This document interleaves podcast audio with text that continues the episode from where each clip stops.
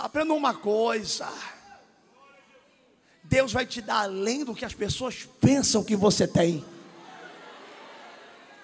Deus vai te dar além do que as pessoas pensam que você tem.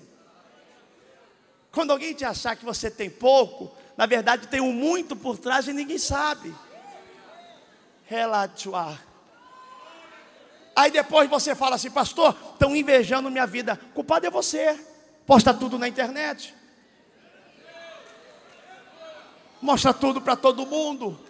Conta tudo para todo mundo. Olha o carro novo que eu comprei. Quem está contigo não precisa postar, já viu? Quem está contigo já andou. Quer mostrar para quem? Quer falar para quem? Ganhou um carro ontem, já passou na rua que te envergonharam, buzinando para tu se exaltar. Quem te exalta é Deus, não é você que se exalta.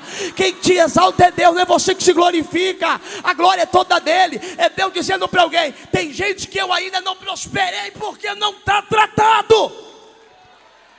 Mas essa noite é noite de tratamento. Jeremias, desce a casa do oleiro, que eu vou te amassar, quebrar, mas vou te refazer.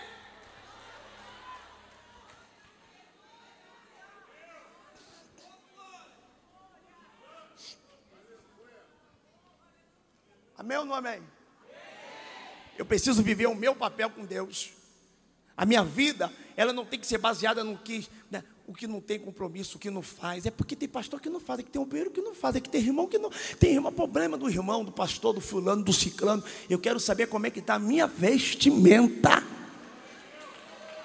Porque Jesus está voltando. Jesus está nas portas e só não vê quem está dormindo. E só não vê quem não teve a revelação da palavra. Enquanto bebiam, casavam, se davam em casamento, tudo normal para eles. Noé estava fazendo arca desesperado porque o dilúvio já tinha sido anunciado. O que é normalidade para quem não tem revelação, para quem tem é desespero porque precisa ficar pronta a arca logo. Aprenda uma coisa: Jesus não está voltando para aquele que não teve a revelação. Jesus não está voltando para aquele que não conhece a Bíblia. Jesus não está voltando, irmão, para aquele que não teve experiência com o céu. Agora, para aquele que já viveu experiência com Deus, está desesperado para aprontar a arca porque sabe que qualquer dia desse, qualquer momento desse, qualquer hora dessa vai vir um dilúvio e a arca precisa estar de pé.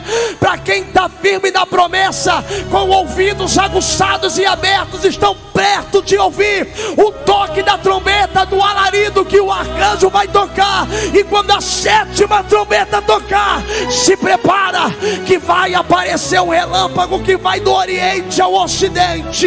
E no milésimo de segundo, no piscar de olhos, os que dormem no Senhor ressuscitarão primeiro, depois nós que estamos vivos nos encontraremos com Ele nos ares para entrarmos no céu de glória e ouviremos da boca dele: entrai pela porta, benditos do meu